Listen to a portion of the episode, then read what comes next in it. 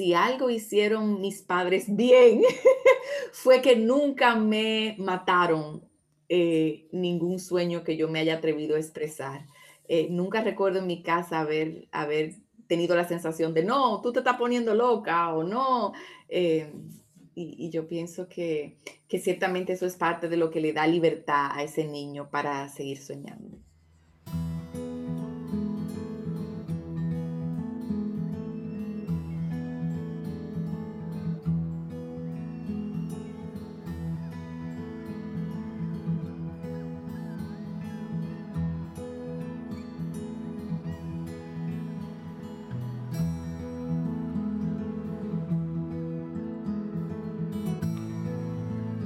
Iniciando un nuevo año y corazonando arrancando con una segunda temporada. Gracias por corazonar junto a nosotras, por escuchar desde el corazón y conectar con nuestras historias. En esta nueva temporada abordaremos preguntas para dar respuestas sobre cómo nos relacionamos. Hello, hello, hello. Sean todos bienvenidos a un encuentro más para corazonar. Corazonando andamos un momento para finalmente desconectarnos un poco de todo lo que está pasando allá afuera y conectar con las historias, con nuestros corazones y con aquello que resuena en nosotros. Hello, Laura de este lado, conectar, conectar y conectar. Qué bueno uno puede tener estos momentos para poder conectar entre nosotras y con ustedes y, esperar también que, ¿verdad?, pueda trascender esa conexión hacia otras personas y, y que siga transmitiéndose esos momentitos que muchas veces necesitamos. Pues feliz por aquí de un encuentro más que sé que estará cargado de energía y de sobre todo mucha conexión para el alma, para el corazón y Nadie sabe con este nuevo inicio qué nos trae, qué sorpresa tiene este corazonando, este episodio. Aún arrancando un nuevo ciclo, un 2021 eh, que promete. Los inicios siempre son épocas eh, que nos permiten eh, estar más conscientes de cuánto podemos mirar hacia adelante y, creo que luego de todo lo vivido en el año pasado, también con la conciencia de cuánto podemos mirar hacia adentro, ir hacia adentro para, para poder identificar realmente hacia dónde queremos ir, hacia dónde vamos. Eh, y de esto se va a tratar este Corazonando, un, un episodio sobre sueños y sobre historias que hablen de nuestra relación con los sueños. Gracias por estar aquí chicas y a todos los que se unen a esta conversación, antes de comenzar a contar nuestras historias, vamos a hablar un poco de los sueños y de todo lo que viene a nuestra mente em, cuando pensamos en la palabra sueños, que los sueños sueños son, que el que está soñando vive en el aire, que hay que poner los pies en la tierra. Eh, que eso es de, gente fantasiosa. A ver, ¿qué, cosas vienen ustedes? ¿Qué preguntas tenemos nosotros eh, aún eh, ahí en ese inconsciente sobre los sueños? Mm, bueno, pues suena, suena raro, pero entendiendo que verdad todo viene desde el corazón, a veces me pregunto dónde vienen los sueños. Em, tal vez porque no estoy escuchando a mi corazón, puede ser que me haga la pregunta. Em, ¿Qué más? Yo me pregunto. Creo que a veces, em, a veces me he preguntado también como que si los sueños cambian eh, y cómo uno se da cuenta si cambió y si ya, mm, qué sé yo, uno tiene que dejar ir algunos sueños, puede ser. Y, también que hay veces que hay sueños nuevos y que hay sueños que tal vez eh, tal vez no cambian, sino que ya no existen y que nacen unos nuevos, puede ser. Y eso conlleva, no sé si los sueños también están atados a todo lo que uno va viviendo en la vida, puede ser, no mm. sé.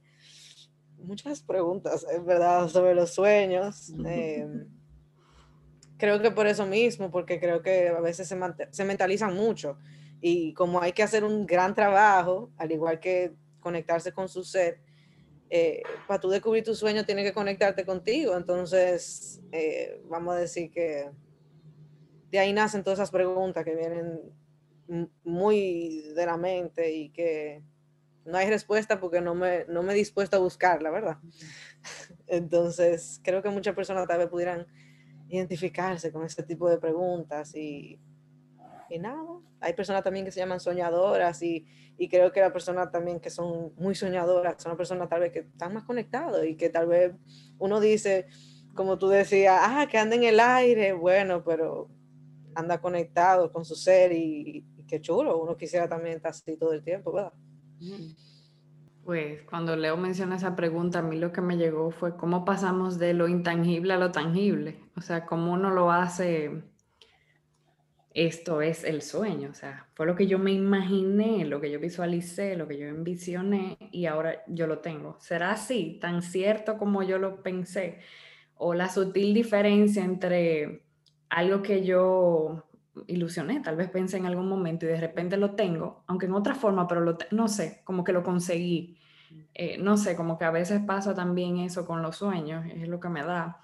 Y como la percepción de, de la realidad, de, de quienes soñamos despiertos, porque imaginamos mucho tal vez despiertos y tal vez no soñamos durmiendo. Entonces, eh, esa conexión también de, de, del dormir y cómo también a veces tiene que ver con una conexión profunda.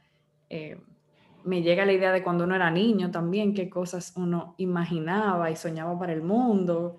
Y si quedamos muy conectados como con, con la inocencia del niño que pensó, eh, imaginó y luego de adulto, pues a veces te llegan como esos insights y para uno conectarse a ellos es como, en serio, eh, es una realidad que yo me estoy conectando con algo que yo pensé de pequeño.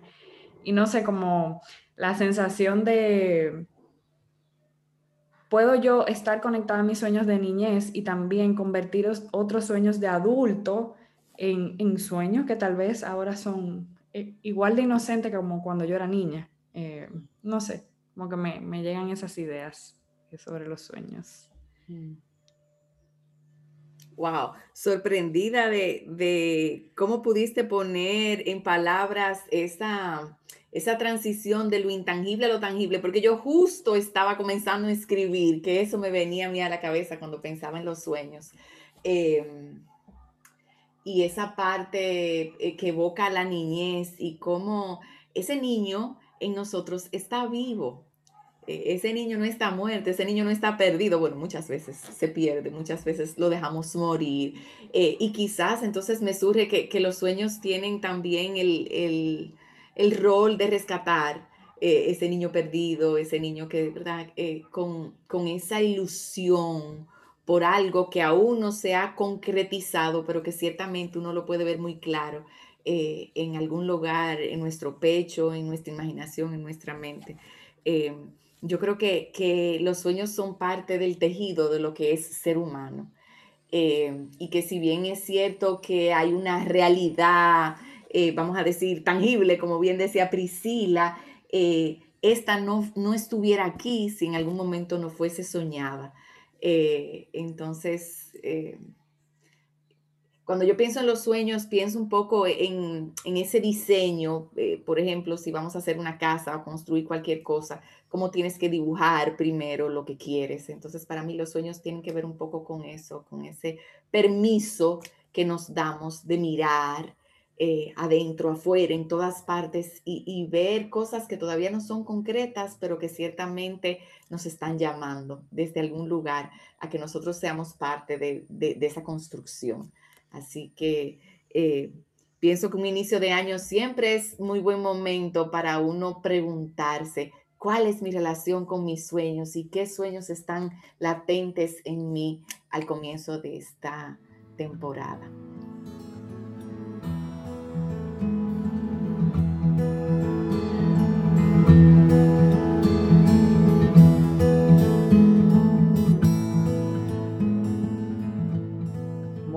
Este nuevo episodio aquí estamos para contar historias que hablen de mi relación con mis sueños. Cuenta la historia o cuenta la historia o el momento en que sentiste que has tenido una relación con tus sueños. Mm. Ese momento, no sé, vamos a decir que de un despertar a esa historia de, esa relación con tus sueños o con un sueño en particular. Pues a mí me llega una historia que tiene que ver eh, precisamente con la primera vez que yo hice un taller sobre, en este caso era un taller sobre fijación de metas eh, con mi querida Marta Beato. Eh, y recuerdo que para este taller invité a mi esposo y finalmente él también se unió. Entonces había una parte del taller em, que era hacer algún tipo de mapa, lo que ahora comúnmente se conoce como mapa de visión, vision board. Fue la primera vez que nosotros eh, jugamos con esta idea y ella nos había pedido que lleváramos muchas revistas para el último día del taller para hacer este trabajo. Y yo recuerdo que en ese tiempo yo compraba muchas revistas, eh, bueno, revistas españolas que se llaman El Mueble, que son revistas de decoración y de casas. Eh, a pesar de que yo vivía en un apartamento pequeñito, eh, pues vivía con esa ilusión de, de, vivir en una casa y sobre todo me sentía muy conectada con esa revista porque las casas lucían siempre muy abiertas y con mucha luz. Eh, y yo siento que eso me, me movía en, en, una dimensión eh, que yo no podía ni siquiera nombrar, pero vamos a decir que yo sentía que me llenaba cada vez que podía ojear esas revistas y, ver esos espacios tan llenos de luz y de vegetación. Y bueno, eh, cuando comenzamos a hacer el trabajo de las, de la, del mapa de visión, yo me senté en un lado del, del espacio, mi esposo se, se, sentó en otro y de repente él pasa caminando y parece que lo que yo tenía colocado en mi cartulina le llama la atención y me dice, ¿qué es eso que tú estás poniendo ahí? Yo le digo, oh, terrazas para mi casa nueva. y me hace como, cosa tuya. Porque nosotros, imagínense, eso fue enero, 18 eh, años atrás, no teníamos planes ningunos de, de mudarnos a una casa. Entonces resultó que a los dos o tres meses yo me enteré que estaba embarazada. Bueno, me acuerdo que fue justo para una Semana Santa. Estábamos en Disney con Guillermo, nuestro primer hijo, y ahí comencé yo a sospechar y terminé el viaje haciéndome una prueba de embarazo que dio positivo. Eh, y a partir de ahí yo comencé a jugar con la idea de mudarme del apartamento. Eh, yo digo que las mujeres cuando nos coge con algo, ya ustedes saben, a mí me cogió con el hecho de que yo no me imaginaba teniendo dos muchachos chiquitos en ese apartamento y que nosotros teníamos que mudarnos. Entonces mi esposo es ingeniero civil, constructor, eh, y me imagino que se habrá dado cuenta que iba a poder conmigo y dice, bueno, pues está bien, comienza a buscar casa y nos mudamos. Eh, pero ¿qué pasa? Eran casas en alquiler y obviamente cada vez que eh, a mí me gustaba una casa, entonces yo le decía, vamos a verla juntos. Y no bien él pisaba la casa y comenzaba a decir, ay, mira, esto no funciona, esto está mal aquí, aquí hay una filtración, este diseño. Sin mentirles, yo tuve que haber visitado más de 10 casas entonces llegó un momento que ya era como que esto, este, este, proyecto como que no va a funcionar. Coincidiendo con que él estaba haciendo un edificio eh, y entonces eh, ante el agotamiento de no encontrar la casa, lo que, lo que parecía ser la casa ideal, eh, me ofreció que nos quedáramos con un quinto piso en este edificio sin ascensor pero que tenía el espacio para hacer una buena terraza, donde así como se ve en las revistas, en esos pisos españoles, yo podía hacer algún tipo de jardín, aún y fuese en una quinta con una vista muy linda a la ciudad y a las montañas. Entonces yo en mi desesperación pues le dije que sí, bueno, pues está bien, ya nos quedamos con el apartamento y, va a ser una mudanza de apartamento en apartamento con la diferencia de que voy a tener un espacio para que los niños jueguen y para tener más vegetación. Y a los dos días de yo haber dado ese sí, me llamó eh, la señora de la inmobiliaria para decirme que finalmente me tenía mi casa. Yo le dije, ay, no, mira, muchísimas gracias, eh, ya esto ha cambiado mucho, finalmente decidimos quedarnos con un apartamento. No, pero es que tú no me entiendes, me decía ella, esta es la casa tuya, yo estoy segura que es la casa tuya. Y es una casa en tal sector, que es un sector eh, relativamente costoso, aquí en Santiago, eh, y es una casa que está a la venta. Y dije, tú te estás poniendo loca, nosotros no tenemos dinero para comprar, y mucho menos una casa en ese sector, olvídate de eso. Señores, pero la vendedora fue tan buena que insistió tanto que yo le dije, mira, yo estoy segura que mi esposo no va a querer ir, pero si tú te sientes con tanta seguridad de que esa es la casa, llámalo a él y si él quería verla, que vaya a verla contigo, porque yo estaba segura que iba a que no. Pues él vino a ver la casa y cuenta que no bien la pisó, que vio, dijo, esta es la casa. Se enamoró de la casa. pero entonces quedaba, eh, vamos a decir que la cuestionante de que nosotros no teníamos dinero para comprar casa, no andábamos buscando casa. Entonces, em, resultó que mm, la casa era de un extranjero que la tenía, como decimos los dominicanos, más para arriba del moño, porque era un hombre solo, sin familia, en una casa relativamente grande, entonces a cada rato él se iba para su país, dejaba la casa sola, y vamos a decir que él hacía lo que sea por eh, salir de la casa, que parecía ser exactamente lo que nosotros necesitábamos. Y para no hacer la historia larga, eh, el italiano, como le digo yo cariñosamente, terminó vendiéndonos la casa, haciendo un intercambio por una cantidad de apartamentos que mi esposo tenía en ventas. O sea, nosotros no tuvimos que pagar ni un peso en efectivo por la casa. Y en ese momento yo dije, wow, pero la verdad es que nada más hay que como envisionar las cosas, porque yo creo que si yo me hubiera sentado a hacer un plan, obviamente yo jamás hubiera llegado al punto de encontrar con un extranjero que estuviera loco por salir de una propiedad y estuviera dispuesto a asumir cinco, porque entonces ya luego esas las, las alquiló, le buscó la manera, lo vio más práctico eso, que a mí no se me hubiese ocurrido, que quedarse con la casa. Y, creo que esa es la historia que marca eh, mi conexión con los sueños y con esta posibilidad de tú desear algo muy profundamente y, y atreverte a decir esto es lo que yo quiero y entonces eh, dejar que, que la vida como que se confabule contigo y, que al final eso se, se concretice de alguna manera. Eh, yo soy Leonelda y esta es mi historia. Esto va a sonar una loquera, pero yo acabo de descubrir porque yo estoy aquí. De verdad, me acordé, me acordé. Señores, cuando yo tenía 14 años, ¿verdad? era, bueno, yo, porque nací en septiembre, siempre estaba como de las más pequeñas del curso. Entonces, cuando yo tenía 14 años, ya todo el mundo estaba cumpliendo 15. Y en ese verano, eh, o sea, ese año eh, que yo cumplía 15, todavía tenía 14, ¿verdad? En el verano, cuando todo el mundo tenía 15.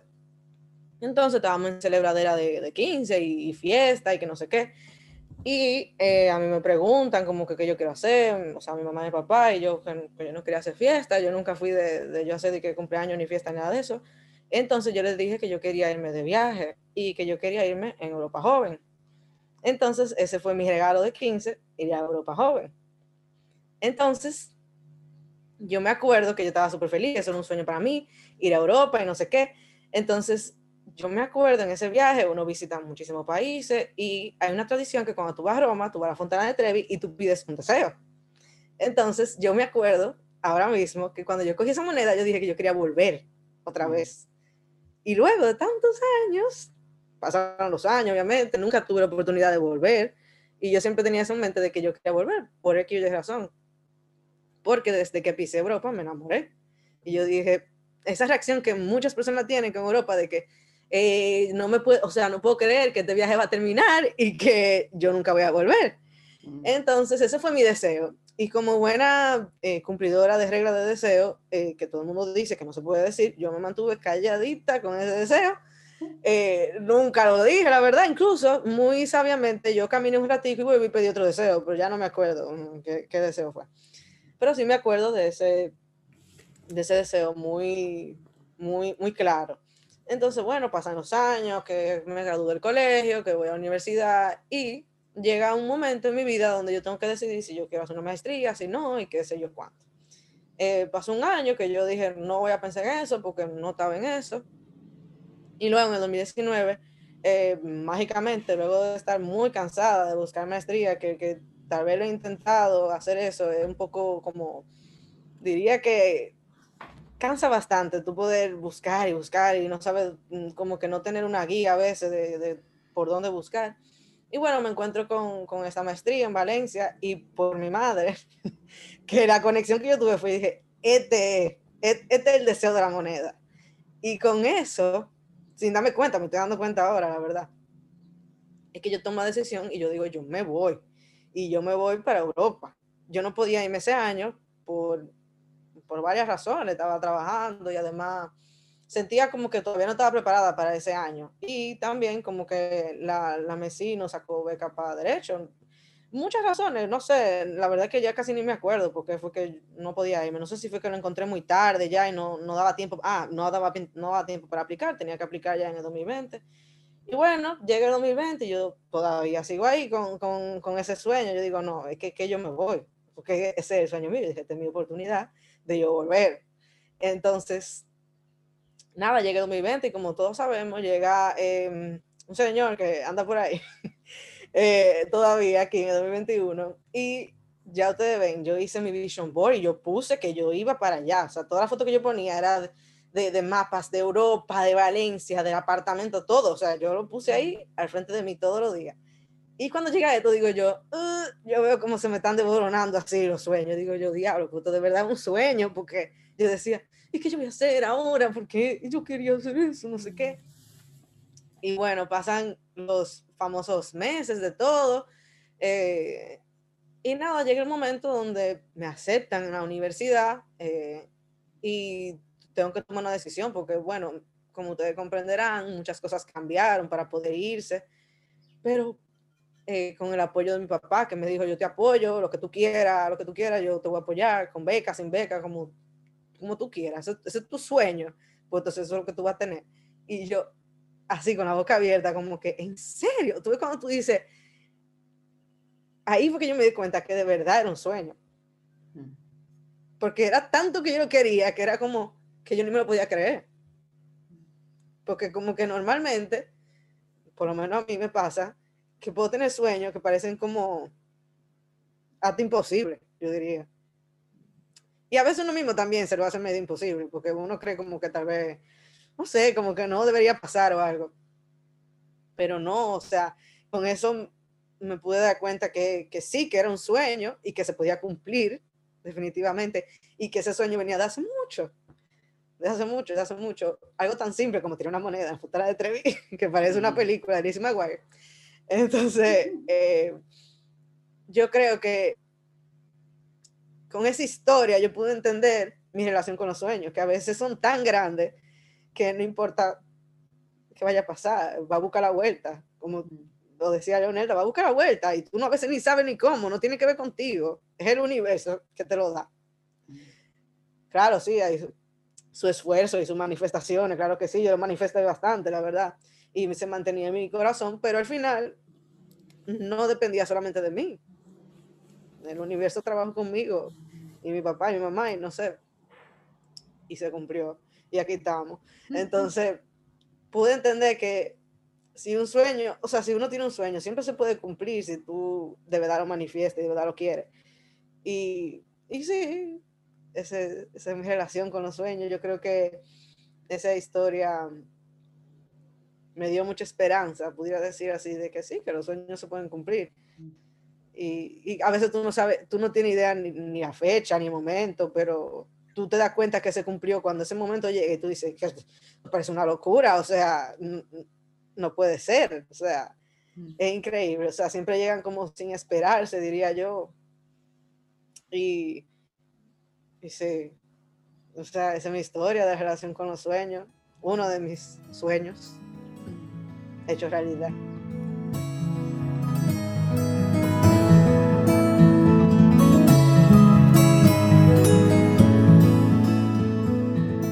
Ronda de resonancias, nuevas historias, imágenes o sensaciones que hayan llegado a nosotros al escuchar estas primeras historias sobre sueños y cómo nos relacionamos con ellos. Yo resoné muchísimo con tu historia, Laura. Em, dijiste una frase, a veces uno, a uno se le olvida.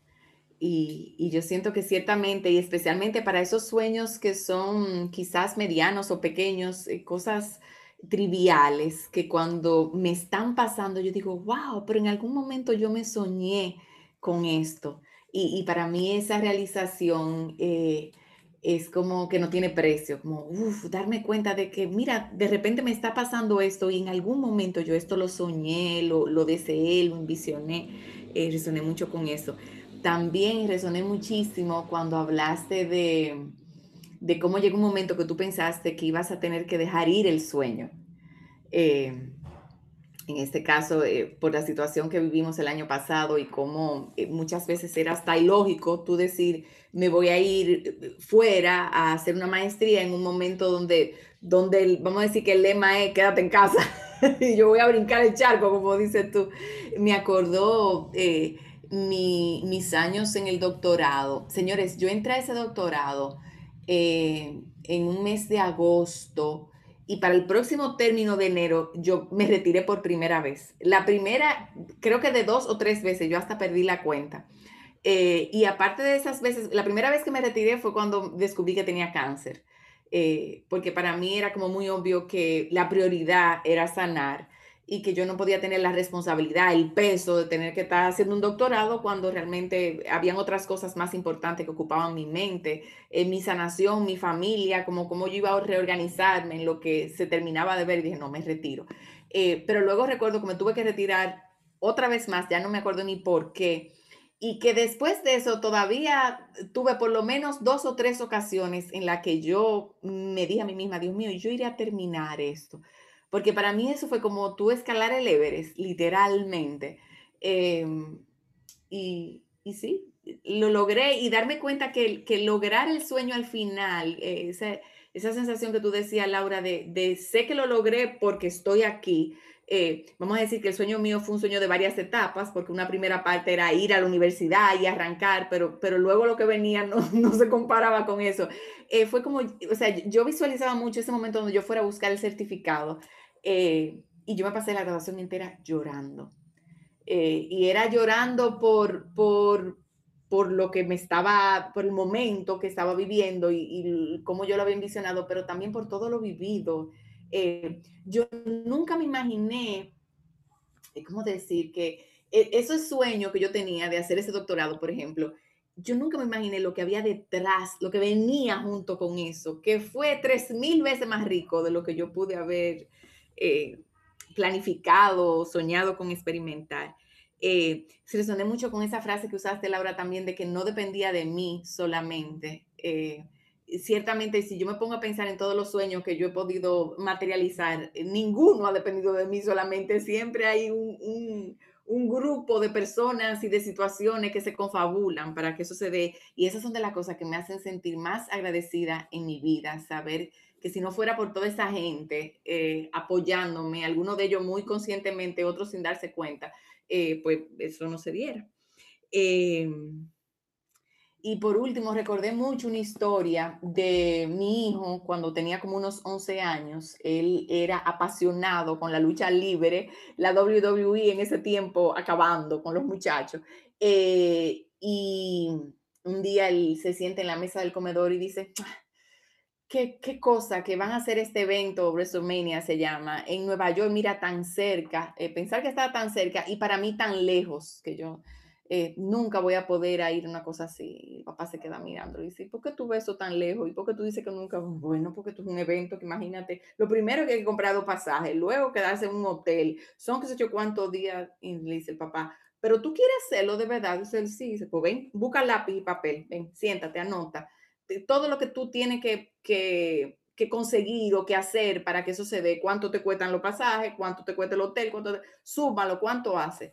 Eh, tanto, y entonces, y tú, y tú quieres hacerlo, dice papá, yo te doy trabajo, el niño tenía 12 años, yo te doy trabajo y te ayudo para tú quieres trabajar para lograr eso, sí, pues mira, yo te voy a regalar los dos pasajes y lo otro lo va a producir tú y, yo te voy a dar trabajo, ¿te interesa? Bueno, ese niño se paró de esa mesa ese día que volaba y el final de la historia es que cuando acabó el evento, que él fue con su papá, me llamó llorando con hipío de la emoción, dándome la gracia, eh, porque obviamente hubo un trayecto de apoyo, que miren cómo es la vida, casualmente Priscila trabajaba en nuestras oficinas en ese momento y, compartió ese momento de, de, inicio de trabajo de, de Guillermo. Eh, y todo comenzó con esa conversación en esa mesa y esa frustración, porque él estaba convencido de que ese sueño él no lo iba a poder lograr. O sea que, wow, wow, wow también resoné muchísimo con cómo la vida da tanta vuelta a veces y cómo tú tienes un deseo a veces hasta como sabiendo que descabellado, diría yo, y cómo en la vida como que la vida te demuestra que, que está escuchándote, que no es un relajito lo que tú tiras para afuera, sino que mm, ten cuidadito, que a veces lo que tú pides es lo que te da en, en el sentido del, del, bueno. A veces uno, ni uno mismo cree en uno, y a veces uno tira cosas de que, yo quisiera esto, yo quiero hacer esto algún día. Y mira, la vida a veces, a veces sin tú poner mucho esfuerzo, te lo da. Y es como una respuesta para mí de que tú no pierdes nada eh, deseando y soñando, o sea, tú te vas a tener que forzar, pero muchas veces la vida te va a sorprender con eso que tú pediste y, tiraste sin mucha creencia que digamos. Eso me da como mucha también esperanza de que uno no puede estar soñando, enjuiciándose, ni enjuiciando al mundo. Sueña y ya, o sea, sueña y ya, eh, y tú en algunos sueños vas a tener que trabajar mucho, eh, en el sentido de esforzarte para poder lograrlo, y en otros muchas veces la vida te va a sorprender. No se sabe. Eso resoné, como que me vino a la cabeza eso cuando, cuando lo dijiste.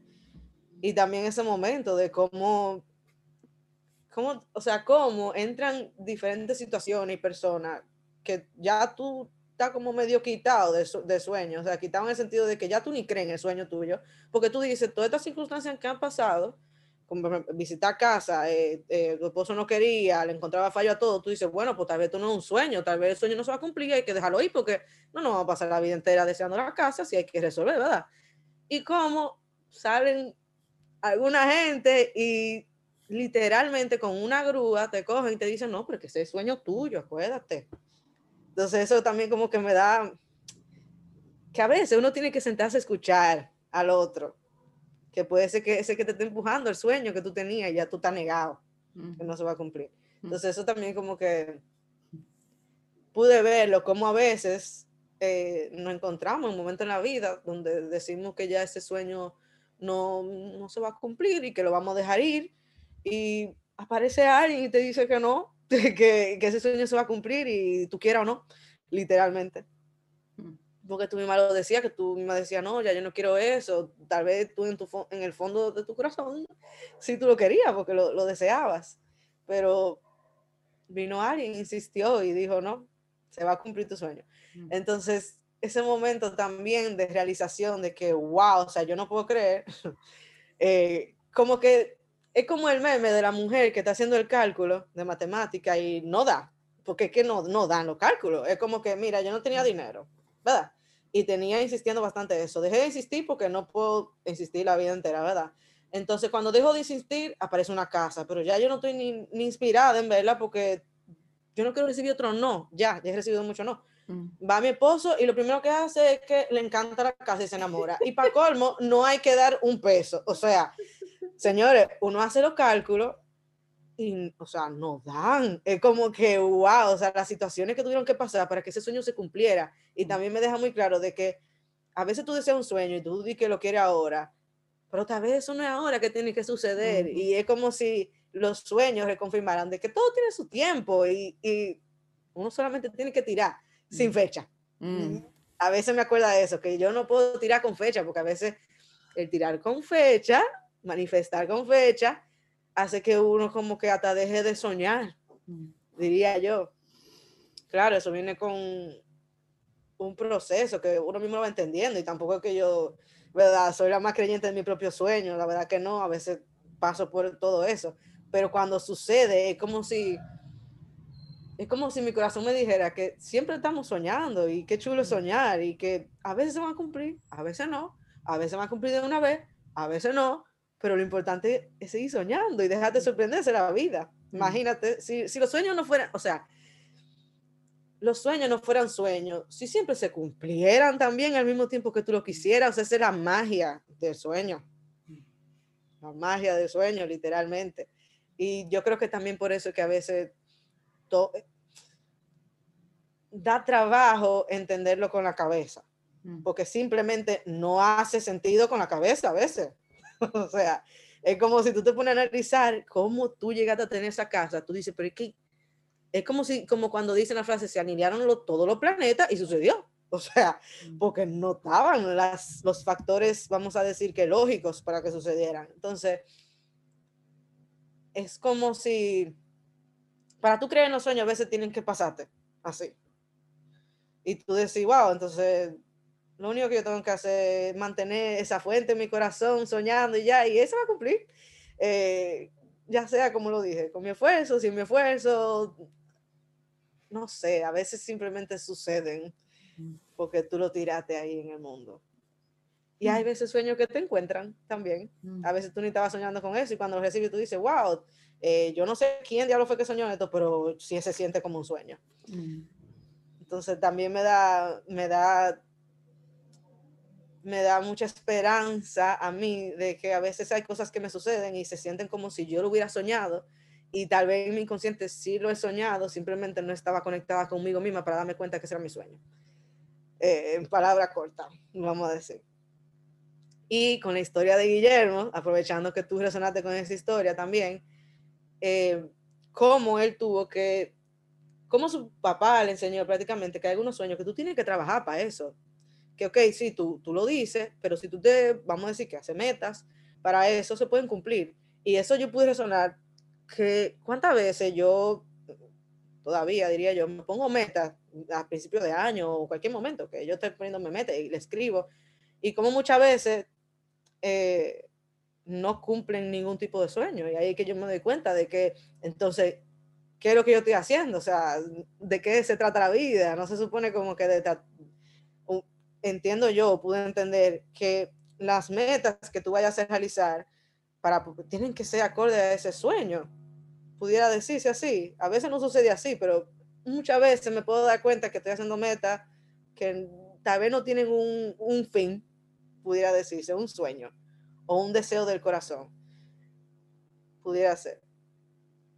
Pues escuchándola ambas, me llegaron varias imágenes y yo creo que tiene que ver mucho como con la inocencia de, de, la niña Priscila cuando pequeñita, qué sé yo, soñó en algún momento que quería vivir sola, eh, le tocó, en algún momento he tenido sueños recurrentes de imágenes como en un puente, en un atardecer, y yo digo que es el puente de Samaná, pero nunca he regresado a ese puente. Y son como imágenes como que me llegan recurrentemente. Y como que lo he soñado desde la niñez y, a, ah, ¿verdad?, hasta ahora. Entonces me imagino como eh, en algún momento esa imagen se conectó conmigo o en algún momento yo he ese sueño y cuando Leo hablaba de recortar revistas en, en, ese momento de crear su vision board, como la inocencia de pequeñas imágenes también se conectan con cosas que están muy eh, dentro de mí, que tal vez eh, no sea una historia per se, pero sean muchas historias o muchos mini sueños cumplidos, por ponerlo así, como, como a lo largo de mi vida. Eh, Recuerdo momentos donde yo escribía en libretas, me encantaba escribir poemas de chiquita. Em, y por ejemplo, estoy muy conectada con, con, seguir escribiendo porque me gusta la escritura y la literatura. Eh, pensar como, como hay cosas de niños que tal vez uno las envisiona y no sé, tal vez no le di, no se, no se alimentaron eh, durante la infancia porque cambió la situación de la vida y luego llega la etapa de la adultez y no se conecta como con esas imágenes. Y cuando Leo habló de esa emoción de tú de repente decir, no, ya, que por aquí no es, y la vida te dice, no, no, no, espérate, que sí, que sí, que esto está para ti, este sueño está para ti. Eh, porque yo siento que, que, va muy conectado con la sensación de lo, de lo que tú realmente querías. Eh, o sea, como que lo vi muy claro esa, esa sensación. Y cuando Laura habló de ese sueño, de yo, yo tiré esa moneda, eh, y luego verlo así como, ¿en serio esto se me va a dar? ¡Wow! Lo logré. Como la felicidad de, cumplir esas cosas que tú anhelas como con el corazón. Em, y tú ver en algún momento, imaginándotelo, y de repente tú lo cumples. Como los sueños tienen, no sé, no tienen, vamos a decir que no tienen fecha de vencimiento, pero sí tienen momentos donde se cumplen, que bien hablaba Laura en ese momento de no se le puede manifestar con fecha específica, pero sí hay que dejarlo que surjan en el momento que la vida nos lo va a poner eh, en, cualquier etapa. Y cuando Leo resonó con la historia de Guillermo, es que recuerdo eh, su esfuerzo, su trabajo y luego pensar que fue para eso. Y, y cómo a veces nos toca a nosotros dar el empujón a otra persona, decirle, no, no, no, espérate, que tú puedes, comienza por ahí tú vas a ver que es el camino y, lógicamente llegan los empujones, alguien nos sostiene, alguien nos ayuda y wow, tú dices, wow, pero es verdad que yo tuve un grupo de personas, un grupo de aliados, los planetas se alinearon y se me dio el sueño, o sea, eh, I made it. Como que los sueños siempre van a estar conectados a, ilusiones como reales, como, como esa, esa chispita, ese encendido, no sé, tiene que ver como con una llamita, eh, a veces una idea loca, y a veces son cosas muy sutiles, eh, a veces son sensaciones, eh, la sensación de, casas con patio, ¿verdad? De Leo, esa apertura, esa terraza, y tal vez yo imaginarme la misma imagen que tengo en mi mente de, esa, de ese puente largo, tal vez una sensación de donde yo me quiero ver en un futuro, o sea, como estando en esa imagen presente de poder ver ese atardecer amplio, así, ese horizonte, no sé, como pensar como, como en algo así, que son imágenes que yo creo que se quedan como ancladas y tú sabes que se quedan ahí como en el alma. Eh, sí es cierto que todos tenemos etapas y que eh, hay sueños que uno los deja al universo, pero hay otros que uno sabe como que, wow, aquí siguen, déjame ver eh, si Dios me da las, la guía divina para, para ponerlo a tangible, materializarlo o buscar la manera para que lleguen y se cumplan. O sea, como que da la sensación, eh, eh, Laura mencionaba la palabra esperanza y yo siento también como de,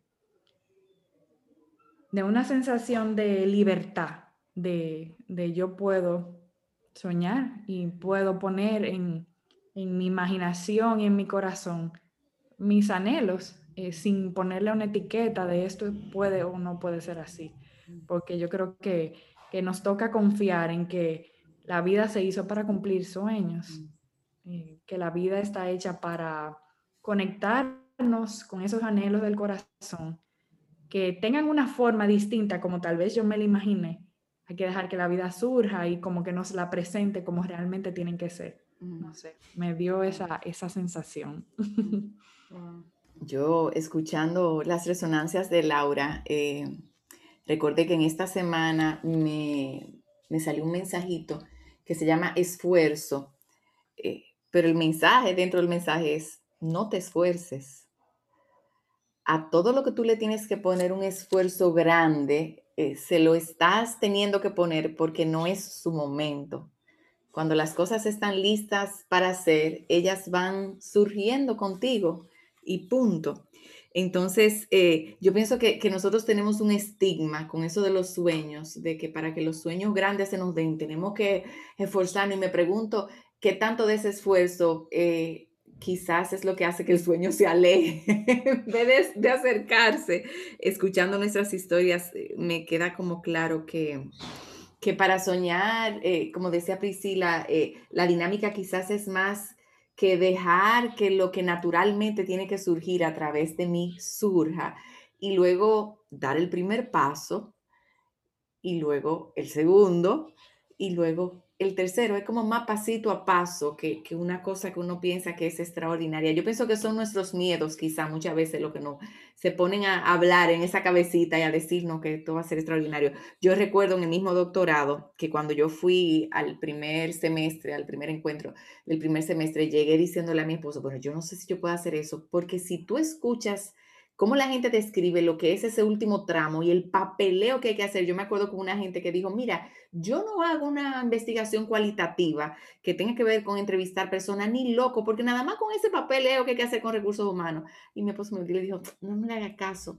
Acuérdate que así decía la gente con la maestría y total, tú lo hiciste. Señores, y efectivamente, gracias a Dios que no me frené porque hacer ese tipo de investigación y tener la, dicha de poder conectar y de poder hacer estos consejos con un grupo de personas fue la cherry en el, pastel. Yo no me imagino haberme disfrutado y haber recibido tanto de esta investigación si yo no lo hubiera hecho así. Sin embargo, uno a veces cuando le pone el oído a lo de afuera, eh, que no es más que una resonancia con tus propios miedos, pero, pero se olvida de que tú es pasito a pasito y de, que, y de que si está para que se dé y tú puedes escuchar qué es lo que está en cada momento, entonces como si el mismo sueño te, te fuera llevando, uno no tiene que ocuparse de tanto. Con todo eso sigo resonando.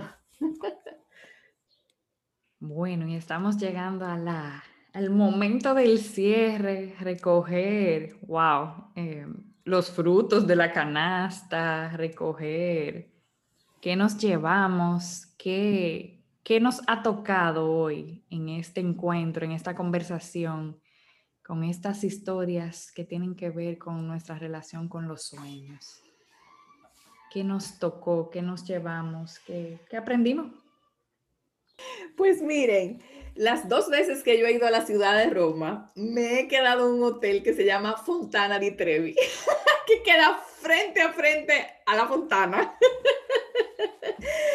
Y, esas son otras historias, pero lo que quiero recalcar es que em, yo tengo muy vívida la experiencia de qué pasa cuando una gente tira una moneda a, una fuente. Eh, es muy raro que tú veas a una persona haciendo eso desde un, desde un espacio que no sea conectarse con la moneda, cerrar los ojos, visualizar o pensar en lo que quiere y con esa fuerza, entonces lanzar la moneda. Entonces, obvio, no es la fuente, no es la moneda, eh, pero sí es ese espacio del cual tú te permites ser parte, ese espacio de magia, como ustedes bien decían. Entonces me he quedado yo con la pregunta de qué tantas monedas yo tiro en el día a día y con qué tanta intención. Es como, uy, ponle, más respeto a esas tiradas que tú haces a diario y sobre todo a las tiradas que hacemos en momentos como estos, donde, ah, atento a que estamos iniciando un nuevo, un nuevo ciclo, pues nos atrevemos a soñar más y más. Eh, y luego la conciencia de que cada vez que tiro la moneda, enciendo una chispa. Cada vez que tiro la moneda, enciendo la chispa. Eh, desde la cual pues surge todo lo demás. Gracias, gracias, gracias. Pues yo me llevo de, esta conversación, wow, eh, que siento, o sea, siento paz de que los sueños se van a cumplir cuando se tengan que cumplir y que a veces uno pierde la esperanza porque tal vez en un momento uno tenga un conflicto con sus sueños y uno no entiende para qué uno está haciendo esto o para qué uno se está esforzando o si este es el esfuerzo que tengo que hacer para X o Y eh, sueño. Pero con la paz de que eventualmente el sueño me lo dirá. Y si sucede, sucedió. Y si no, otros sueños se cumplirán. Mm. Entonces, con esa paz de que la misma mente me lleva a, a buscar hasta sueño obligado. Entonces, a veces, no, a veces no, los sueños no son obligados. Entonces, me llevo eso, de que a veces tú no sabes para qué tú estás esforzando, ni para qué sueño que tú tiraste la monedita algún momento, o que otros sueños van a aparecer también, que tú no lo sabes. Entonces me, me llevo eso, como la paz de que simplemente yo no sé mm, cuándo los sueños se van a cumplir y que qué bueno que yo no lo sé. Así me dejó sorprender. Pues yo me voy con, con la sensación de que los sueños fluyen natural. Si uno está muy conectado y si los dejamos aflorar, como salir sin ponerle tú tienes que ser así, marcado, etiquetado, de una forma u otra. Y de esa manera como que nos sorprende que son sueños reales. Muchas veces, ah, porque yo me imaginé, pero realmente fue algo que yo soñé, eh, que yo visualicé, que yo sentí, que, que, yo lo quería y que eso era como para mí.